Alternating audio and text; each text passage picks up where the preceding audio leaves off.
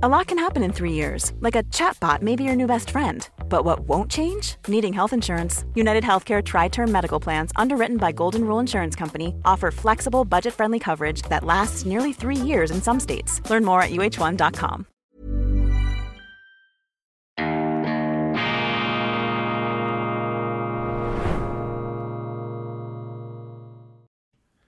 Grüezi miteinander, ganz herzlich willkommen und einen wunderschönen Samstagmorgen, meine sehr verehrten Damen und Herren, liebe Freunde, vor allem in Deutschland und in Österreich. Ich begrüße Sie auf das äh, verbindlichste und auf das äh, freudigste zur heutigen Vorschau auf die neue Weltwoche Deutschland. Äh, jeden Freitag erscheint ja in verdichteter Form unsere speziell dem internationalen Publikum gewidmete Weltwoche. Sie können sie beziehen über den App Store oder direkt über unsere Website www.weltwoche.de, was ich Ihnen natürlich wärmstens empfehlen möchte. Zuerst noch eine Hausmitteilung.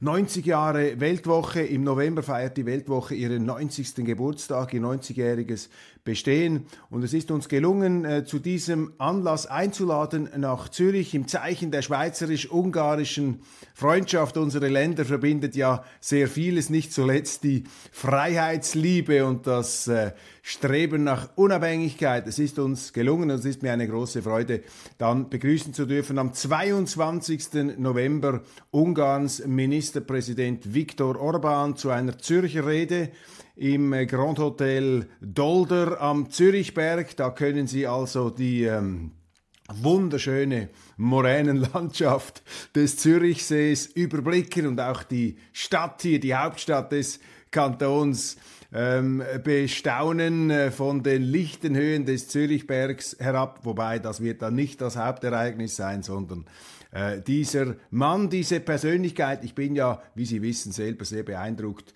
von Viktor Orban, den ich seit vielen Jahren kenne, den ich schon öfters interviewt habe. Und das Ziel der Weltwoche besteht einfach darin, interessanten Persönlichkeiten der Zeitgeschichte auch die Möglichkeit zu geben, in die Schweiz zu kommen und damit eben unseren Lesern und Abonnenten auch die Chance, sich selber ein Bild zu machen. Und Viktor Orban ist wie alle interessanten und faszinierenden Politiker natürlich auch eine polarisierende Persönlichkeit. Es gibt Freunde, es gibt Gegner, es gibt äh, Kommentatoren. Und ähm, ja, alle sind herzlichst willkommen, sich selber ein Bild zu machen, insbesondere auch die Skeptiker. Äh, Sie können sich anmelden, das Inserat ist zu sehen in der Weltwoche. Auf dem E-Paper, sehen Sie es auch, ähm, gibt es eine Internetadresse, da können Sie den entsprechenden Talon ausfüllen. Es hat so viele Plätze, so viel, dass es eben hat. 90 Franken kostet das mit ähm, Apero inbegriffen. Der Dolder Grand Zürich, Mittwoch, 22. November 2023, 11 Uhr, 00 Ansprache mit anschließender Podiumsdiskussion, moderiert von mir. 12.30 Uhr Apero, Eintritt 90 Franken, www.weltwoche.ch-orban. Ich wiederhole www.weltwoche.ch-orban freue mich auf die Zürcher Rede des ungarischen Ministerpräsidenten, eines der äh, ja, großen Freiheitskämpfer in Europa und äh, wirklich interessant. Also ich bin äh, sehr, sehr gespannt. Die neue Ausgabe für Deutschland, das E-Paper, Frieden für Nahost woran er scheitert, was es braucht. Wir haben eine ganze Reihe von tollen Autoren und unterschiedlichen Akzenten zu diesem fürchterlichen Eskalationsgeschehen im Nahen Osten. Ein weiteres Pulverfass, das hier äh, in Brand gesteckt wurde von dieser Hamas. Und mein Leitartikel widmet sich der Frage, was eigentlich diese Hamas ist. Und ich habe den Titel gesetzt, Israels gerechter Krieg gegen die Hamas, die Hamas-Killer sind Psychopathen, jede ihrer Raketen ist ein Kriegsverbrechen. Das ist ein ganz, äh, wie mir scheint, wichtiger Punkt. Man muss unterscheiden zwischen der Hamas, das ist eine Mördersekte, ein Verbund von angeblich religiös ähm, fundierten ähm, Kämpfern, die aber die Religion missbrauchen, um finsterste Instinkte zu entfesseln. Man muss unterscheiden zwischen der Hamas und den Palästinensern, man muss auch unterscheiden zwischen der Hamas und den äh, Muslimen. Israel führt meines Erachtens keinen Krieg gegen die Palästinenser oder gegen die ähm, Muslime, äh, sondern sie führen Krieg gegen ein Verbrechersyndikat, das auch nicht davor zurückschreckt, die eigene Zivilbevölkerung als Schutzschild zu verwenden, sich in Wohngebieten zu verstecken, Waffenlager anzulegen, in Schulen, Spitälern und so weiter. Und das muss auch in Betracht gezogen werden, wenn man die ganze Kriegsführung beurteilt. Mit anderen Worten, Leute, die heute sagen, ja Israel, äh, ihr dürft euch schon wehren, aber äh, ihr dürft dann also keinen einzigen ziviles Opfer ähm, verursachen im Gazastreifen, das wäre faktisch ähm, läuft das hinaus auf die Forderung, Israel das Selbstverteidigungsrecht zu verbieten. Und dem liegt auch die falsche Annahme zugrunde, meines Erachtens, dass eben die Hamas und Israel gleichrangige Kriegsparteien seien. Das sind sie nicht. Israel ist ein Rechtsstaat und die Hamas ist eine terroristische Organisation, wobei das Wort Terrorismus hier fast noch verniedlichend klingt, vor dem Hintergrund dieser Bestialitäten, die jetzt immer mehr äh, ruchbar werden, die auch dokumentiert sind und die ähm, aufzeigen, womit es Israel, Israel hat, hier zu tun hat. Das ist eine Gruppe von Extremisten, die es auf nichts Geringeres angelegt haben, als Israel auszulöschen und alle Juden umzubringen. Das stand übrigens auch in ihrem Programm, das haben sie etwas abgemildert über die Jahre, ähm, aber in diesen ursprünglichen Dokumenten in den 2000er Jahren, die wir auch veröffentlicht haben in der Weltwoche, ist das drin. Und das ist noch expliziter, also dieses Todesevangelium der Hamas ist noch, noch expliziter formuliert als Hitlers Mein Kampf. Ähm, und das äh, will also schon einiges ähm, heißen. Äh, die andere Hetzschrift ist geradezu zurückhaltend formuliert, verglichen mit dem, was die Hamas da zu Papier gebracht hat. Das muss man sich einfach vor Augen halten, ähm, um, um sich in die Situation da hineinzuversetzen. Bei uns gibt es ja nichts ähm, Vergleichbares. Wir haben dann ähm, weitere ähm, Themen dazu. Wir haben äh, ein Gespräch mit Henry Kissinger, mit der Schriftstellerin Zeruja Schalev, dann der Philosoph Rudolf Brandner hat einen ganz interessanten Artikel geschrieben, Platon in Israel. Ich versuche ihn hier gleich mal zu finden. Platon in Israel. Rudolf Brandner, ein äh, freischaffender philosophischer Publizist in Freiburg im Breisgau, der sich ähm, mit verschiedenen Fragen natürlich immer wieder der Geistesgeschichte auseinandergesetzt hat. Und hier ähm, kommt er auf einen ganz interessanten Vergleich. Platon in Israel, der Nahe Osten versinkt in Blut und Gewalt. Was tun? Die Lehren des Isaac Rabin weisen den Weg. Und er erinnert da an den großen israelischen Staatsmann, der aus einer Position der Stärke heraus ähm, sich den Palästinensern angenähert hat und so einen Friedensprozess in Gang bringen konnte, der dann leider gescheitert ist, auch aufgrund äh, von äh, mörderischen Übergriffen, ähm, bedauerlicherweise. Und äh, das ist sozusagen die Verbindung zwischen der Weisheit des griechischen Philosophen und der Weisheit des Staatsmanns im 20. Jahrhundert. Deutschland im Herbst, die Nachkriegsordnung der Bundesrepublik zerbricht. Ralf Schuller ähm, beschäftigt, sich, beschäftigt sich mit der Frage, was in Deutschland derzeit ins Rutschen kommt. Das ist nicht nur das äh, Parteienkartell in Berlin, sondern eben auch die ähm, Nachkriegsordnung sozusagen ähm, diese bewährte Kuchenverteilung oder Zauberformel, äh, wie immer man sie nennen möchte. Die Schweiz hat ja auch Ähnliches gehabt. Und jetzt brechen da neue ähm, Kräfte in dieses System ein und verändern das. Meines Erachtens natürlich aus schweizerischer Sicht ähm, entspannt äh, beurteilt ist das eben die Demokratie, die sich da erweitert und differenziert? Ähm, sind das eben jene politischen Strömungen, die zuletzt eben ja vernachlässigt wurden äh, durch beispielsweise die CDU, die sich nach links verlagert hat und so weiter? Sie kennen diese Argumentationen. Ralf Schuler, der äh, frühere Bundestagschef der Bildzeitung jetzt äh, bei Julian Reichelt auf dem Portal News. Äh, vielen Dank, dass da Ralf Schuler auch äh, der Weltwoche treu bleiben darf. Verteidigung des Verteidigens gegen die weit verbreitete Neigung, alles schlecht zu finden. Ein Plädoyer für die hohe Kunst des Lobens, die auch die wahre Kunst des Lebens ist. Ich habe einen Essay, eine Art Wort, inoffizielles Wort zum Sonntag dazu geschrieben. Daniel P. Goldman. Daniel P. Goldman, ein Publizist, auch bekannt unter dem Nom de Plume. Ähm, äh, Spengler, Entschuldigung, jetzt hat ein, ein Blackout, ein kleines Spengler, Daniel P. Goldman.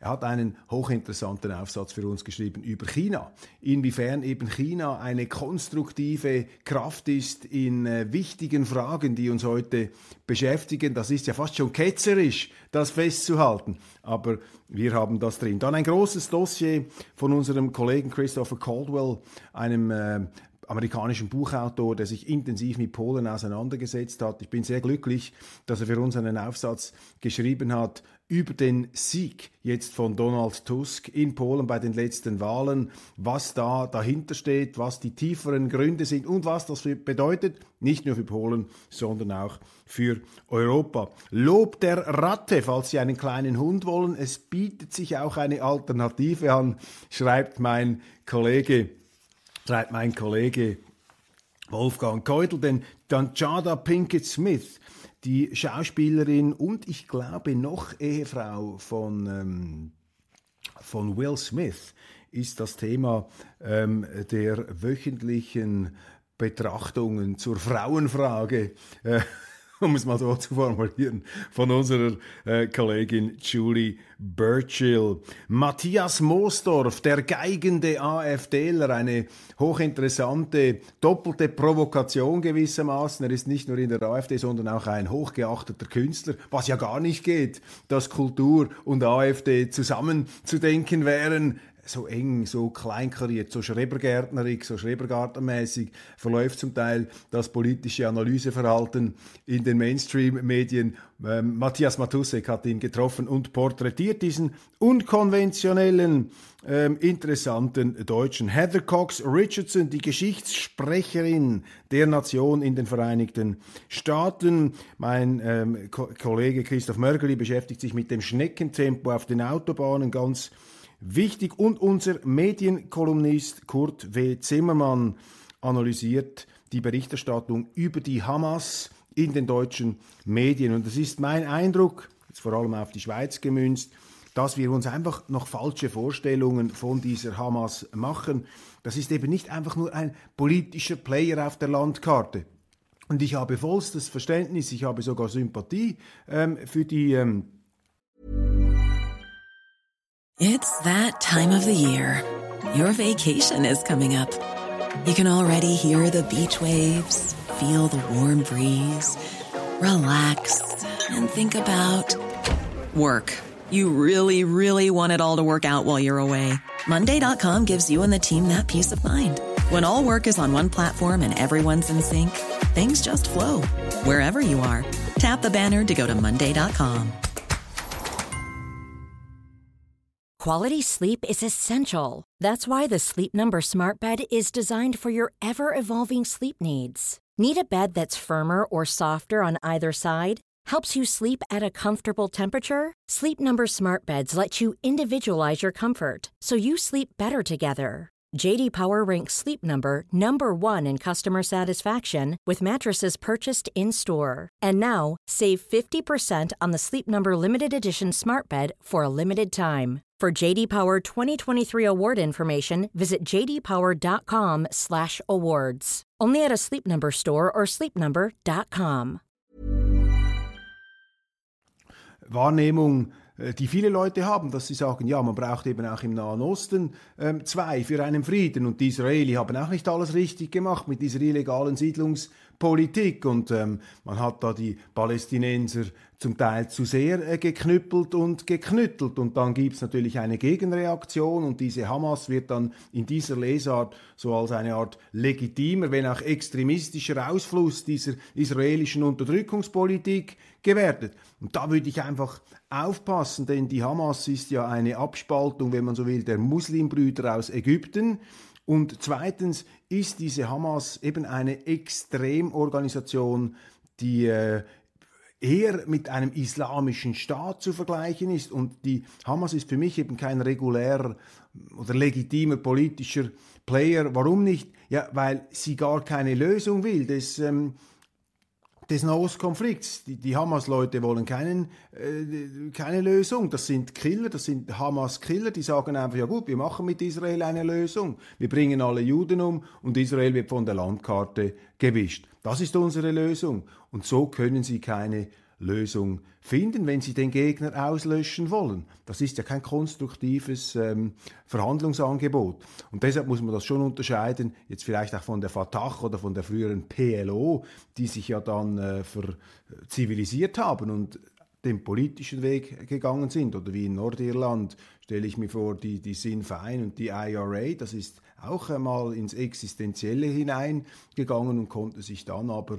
ähm, äh, beruhigen. Das ist mal das eine. Und das zweite ist, dass nun meine äh, Wahrnehmung und ich habe auch, ich habe Sympathien für die äh, arabische Welt. Ich halte das für eine der ganz großen Zivilisationen, ist auch eine faszinierende Zivilisation. Ich bin nicht gegen die Muslime, überhaupt nicht. Aber mein Eindruck ist, dass ähm, die Hamas und das ist vielleicht etwas das äh, Tragische an der ganzen Geschichte. Diese Hamas ist für mich die extremste, zugespitzteste, reinste, hochdosierteste, wenn man so will, Verkörperung jenes palästinensisch-arabischen Opfermythos, sich überall und immer in der Rolle des Opfers äh, zu sehen, das da über den Tisch gezogen wird. Und Natürlich gibt es Opfer, das ist klar. Natürlich gibt es auch Unterdrückung, ähm, die die Araber, die die arabische Welt hat gewärtigen müssen. Aber vor diesem Hintergrund muss man sich einmal fragen, ja, wie sieht es denn auf der jüdischen Seite aus? Das müssten dann die Juden sagen. Weil die sind über tausende von Jahren, hatten die keinen Staat mehr, waren sie gezwungen, in der, in der Welt auf Wanderschaft zu gehen, wurden überall unterdrückt und haben eben diesen Opfermythos, soweit ich das beurteilen kann, eben nicht zelebriert. Diese Loser, diese Verlierermentalität, sondern ganz im Gegenteil. Sie haben aus dieser Verfolgung, aus dieser schrecklichen Verfolgung heraus eine Art Stärke destillieren können, eben auch dadurch, dass man die eigene Kultur bewahren konnte und weitergeben konnte und sich da nicht einfach quasi in, die Schmoll, in den ewigen Schmollwinkel, in die Jammerecke gestellt hat. Und das ist doch hier das Problem, dass jetzt aus Schweizer Sicht, aber das ist jetzt nun mal meine Auffassung, musst du doch irgendwann dein Schicksal selber in die Hand nehmen, musst du hinstehen und sagen, so fertig gejammert, jetzt müssen wir hinsitzen, deine Lösung finden. Und da ist vielleicht eine Mitverantwortung letztlich der Palästinenser an dieser Hamas zu sehen. Denn wenn die Palästinenser sich kollektiv aufgebäumt hätten und diese Hamas äh, gar nicht hätten entstehen lassen, dann gäbe es die nicht. Also es gibt da schon eine Verbindung, man kann das nicht alles 100% trennen. Aber ungeachtet dessen ist es auch realpolitisch meines Erachtens sehr wichtig, hier doch die Unterscheidungen zu treffen, das Ganze nicht alles in einen Topf hineinzuwerfen. Und diese Opfermythologie, die auch bei uns jetzt in der Deutung ähm, dieses Nahostkonflikts äh, allzu sehr ja, sympathisch übernommen wird, ähm, da ist man quasi der Co-Alkoholiker dieser Opfermythologen, die sich an dem dann betrinken und berauschen und sich in diesen Opferstatus hineinsteigen. Und das ist keine hilfreiche, das ist keine konstruktive Philosophie. Ich würde auch meinen Kindern nie, nie raten, ähm, mach dich nie zum Opfer. Das ist übrigens interessant. Es ist gerade ein neues Buch herausgekommen, eine Lebensgeschichte beziehungsweise eine Erfolgsgeschichte von Arnold Schwarzenegger.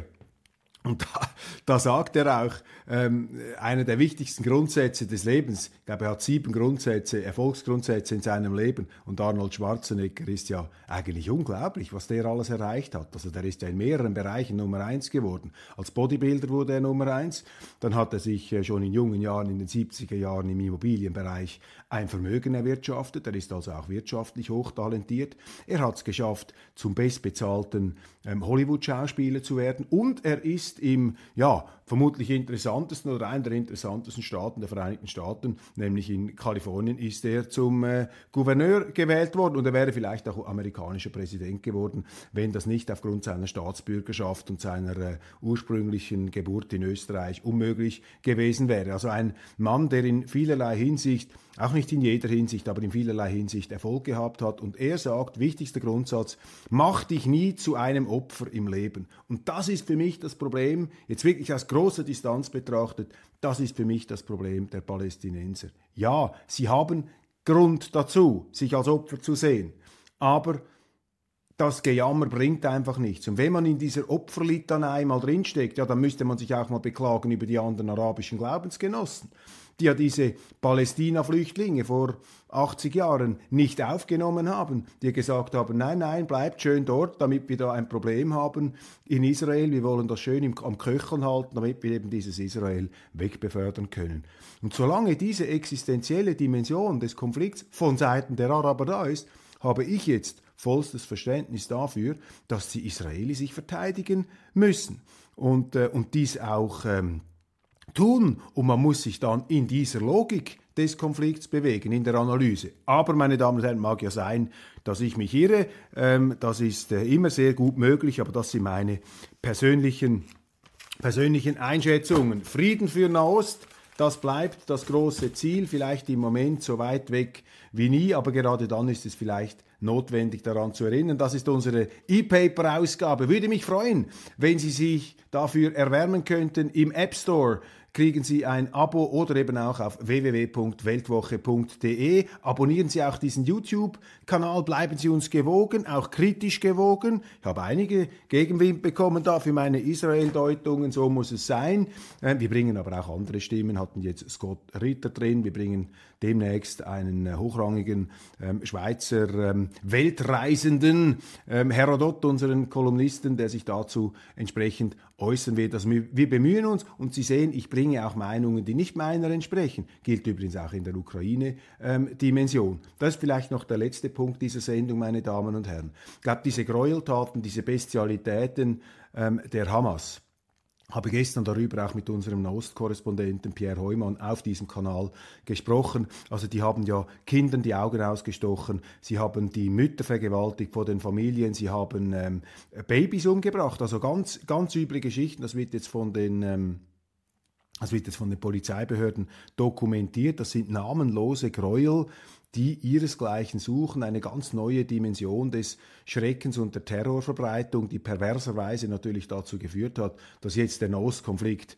wieder an der Spitze der Agenda ist, nicht wahr? Also das ist natürlich, so gesehen, so gesehen könnte man sogar von einem Erfolg der Hamas sprechen. Es ist denen wieder gelungen, das ganz an die Spitze ähm, der Agenda zu heben mit diesen Gräuelmethoden. Man hat ja keine Ahnung, wo jetzt diese 200 Geiseln sind, was mit denen passiert. Man möchte sich das gar nicht ausmalen. Das ist schrecklich. Da öffnen sich Abgründe der menschlichen Natur und vielleicht ist es äh, da tatsächlich einmal berechtigt, auch vom Bösen ähm, zu sprechen. Also das ist die Dimension dieser Hamas-Gräuel und ich glaube, jetzt müssen doch auch einige dieser professionellen Kriegsbeobachter da im Westen hinter ihren geschützten äh, Werkstätten und in, hinter ihren Bildschirmen müssen vielleicht jetzt doch auch einmal langsam zur Einsicht kommen, dass sie ihre ganze Rhetorik gegenüber der Russland-Ukraine-Geschichte, dass sie da vielleicht die Rhetorik etwas zurückfahren sollten. Denn so wie man nun die Russen dämonisiert hat und in Grund und Boden gestampft hat und da der monströsesten Verbrechen bezichtigte, geradezu auffallend, dass die gleichen Leute, die müssten ja noch in ein viel extremeres Vokabular verfallen jetzt gegenüber der Hamas, aber da lesen wir dann das nicht. Da kommen dann andere ähm, um Verständnis bemühte, beschwichtigende Worte. Und verstehen Sie mich richtig, ich bin immer für Beschwichtigung und Verständigung. Das ist selbstverständlich. Der Frieden ist dem Krieg immer vorzuziehen und auch vor dem Hintergrund der schlimmsten Verbrechen muss man in der Lage sein, auch über diese Leichenberge hinweg sich die Hand wieder zu geben. Aber einfach im Sinne der Einordnung und der, der, der intellektuellen Redlichkeit, glaube ich, ist es doch wichtig, hier auch das eigene Vokabular wieder zu justieren. In Israel, dort sehen wir Verbrechen seitens der Hamas, die dieses Extreme ähm, Vokabular rechtfertigen. Mit Blick auf Russland und die Ukraine ist dieses Vokabular nicht gerechtfertigt, in keiner Art und Weise gerechtfertigt. Und mein Eindruck ist, dass die Beschreibung dieser Kriegsführung der Russen im Grunde eine Beschreibung ist, die der Kriegsführung der Russen gar nicht gerecht wird, die man eher hätte anwenden können auf das, was jetzt in Israel passiert ist äh, am 7. Oktober. Aber interessanterweise passiert das da eben nicht, was zeigt, dass die Maßstäbe der Beurteilung, auch der moralische Kompass, wenn Sie so wollen, wenn man schon immer auf diesen moralischen Kompass sich beziehen möchte, dass das eben aus den Fugen geraten ist. Und wir bemühen uns hier ja auch immer wieder bei aller ähm, Bescheidenheit und äh, Einsicht in die eigene Fehleranfälligkeit, hier auch diese Einschätzungsparameter und diese Schraubendrehungen und Einstellungen immer wieder neu zu justieren. Vielen Dank für die Aufmerksamkeit. Ich wünsche Ihnen ein tolles und ein schönes Wochenende trotz allem. Gerade wenn es draußen so schrecklich ist in gewissen Weltgegenden, müssen wir umso erpichter und, und, und, und emsiger und, und, und engagierter dafür kämpfen, dass eben unsere Welt nicht aus den Fugen gerät, dass, uns, dass wir uns hier nicht äh, in diese Mahlströme des Hasses hineinziehen lassen, sondern schauen, dass wir unseren Garten eben in Ordnung halten können soweit wir das beeinflussen können. Unterliegt ja nicht alles unserer ähm, letztlich äh, Gestaltungskraft. Ja, machen Sie es gut, bleiben Sie unabhängig, kritisch, gut gelaunt und bleiben Sie, bleiben Sie vor allem uns gewogen hier bei Weltwoche Daily. Vielen Dank.